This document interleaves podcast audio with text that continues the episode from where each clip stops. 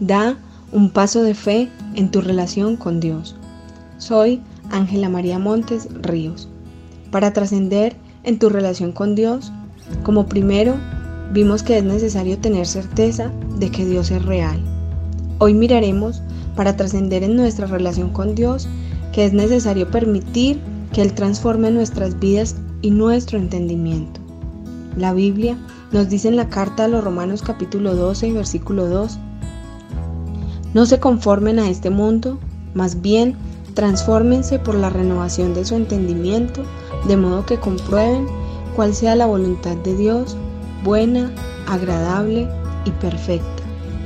Nos señala la importancia de permitir a Dios que por medio de su palabra nuestro entendimiento sea transformado, ya no conforme a cómo viven las personas que no conocen a Dios, sino conforme a lo que Dios desea en nosotros.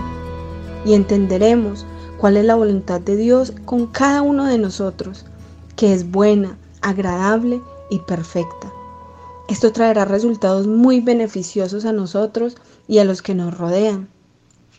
Pues comenzaremos a pensar de nosotros con cordura, estimaremos a los demás con sus diferencias y aún con sus defectos, daremos amor sin fingimiento, aprenderemos diligencia, podremos gozarnos con esperanza en medio de las pruebas, podremos aprender la generosidad, a bendecir aunque nos maldigan, a entender que no siempre tenemos la razón, no pagar mal por mal, entenderemos que la venganza le pertenece a Dios y no seremos vencidos por lo malo, sino que venceremos con el bien el mal.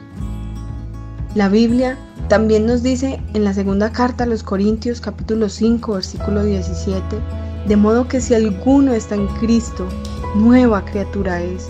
Las cosas viejas pasaron, y aquí todas son hechas nuevas.